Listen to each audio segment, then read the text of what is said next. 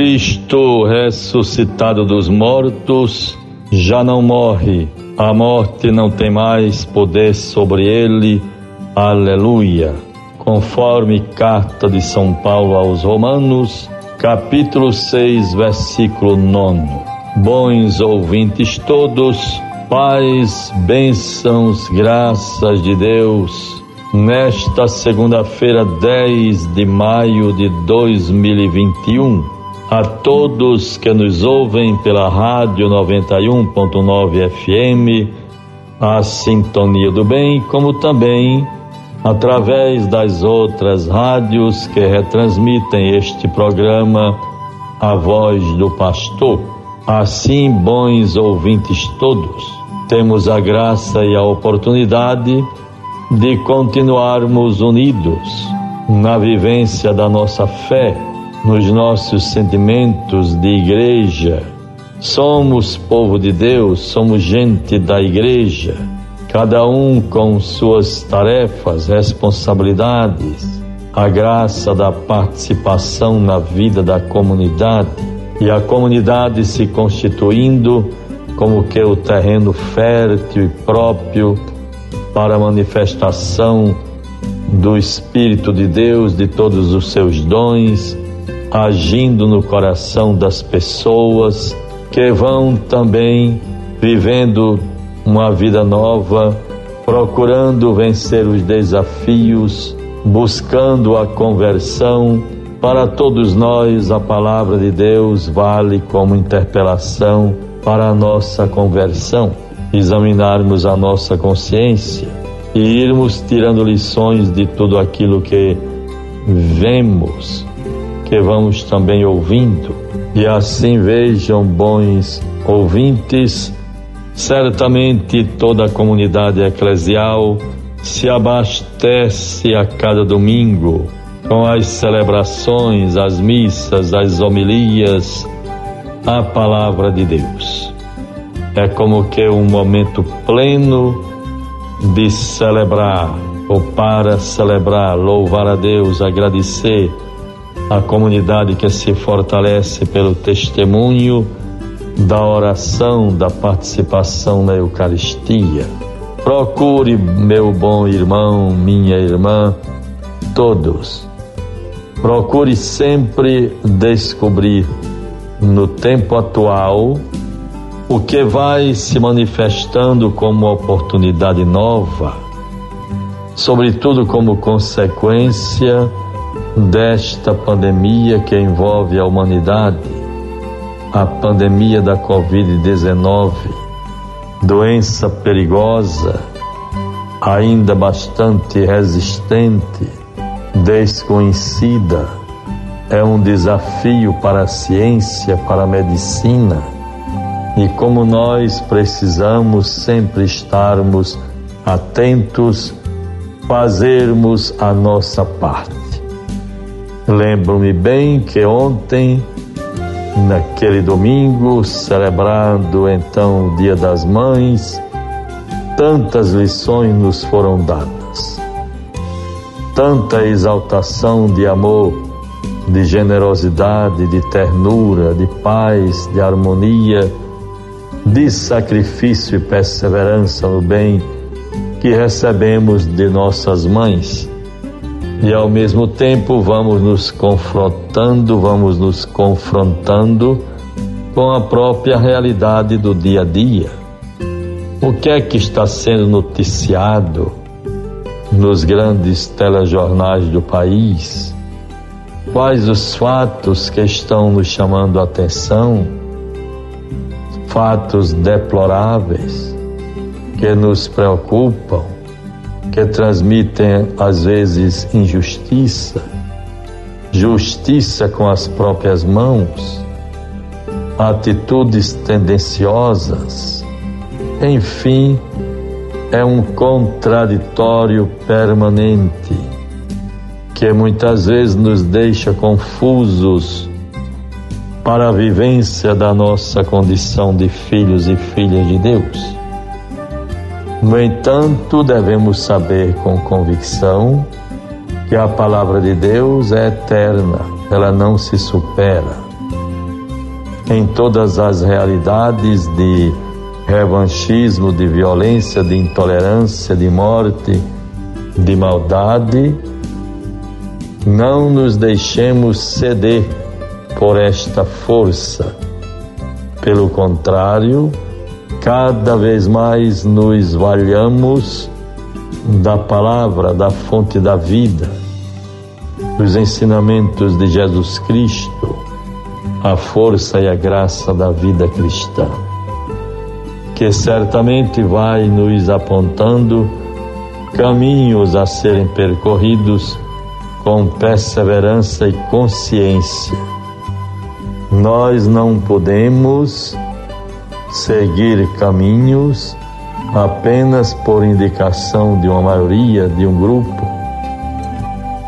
E aí é preciso termos clareza, não sermos escravizados por ninguém, termos uma vida digna do ponto de vista dos nossos direitos básicos e fundamentais e ao mesmo tempo tendo a possibilidade e a graça de, pela formação cristã, sermos sensíveis para a vida uns dos outros.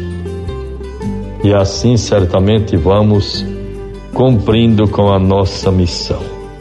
Muito importante nas celebrações de ontem, podermos perceber os frutos do ressuscitado tão próprios para a vida da comunidade, a paz, a alegria, a partilha e a reconciliação.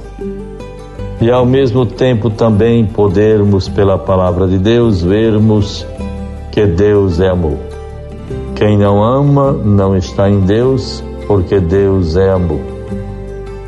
Descobrirmos as reflexões tão bonitas tão oportunas que nos vêm a partir da palavra que nos é dada. Deus está com todos aqueles que o procuram de coração sincero e praticam a justiça, sem fazer caso das separações entre povos e credos. Vejam como isto é importante muito importante. O anúncio do Evangelho não pode se submeter a restrições culturais ou de qualquer outro tipo. Procuremos seguir a palavra e certamente seremos salvos. Certamente iremos descobrindo o que é fundamental para a nossa vida. É importante termos uma fé adulta. Me preocupa às vezes como a maioria dos nossos irmãos, todos nós na, no catolicismo atual da nossa igreja, quantas situações, visões, práticas, parece que ao longo dos anos, dos tempos, foram sendo detrupadas e é preciso que voltemos àquilo que é o, o essencial, a base, a referência primeira e única.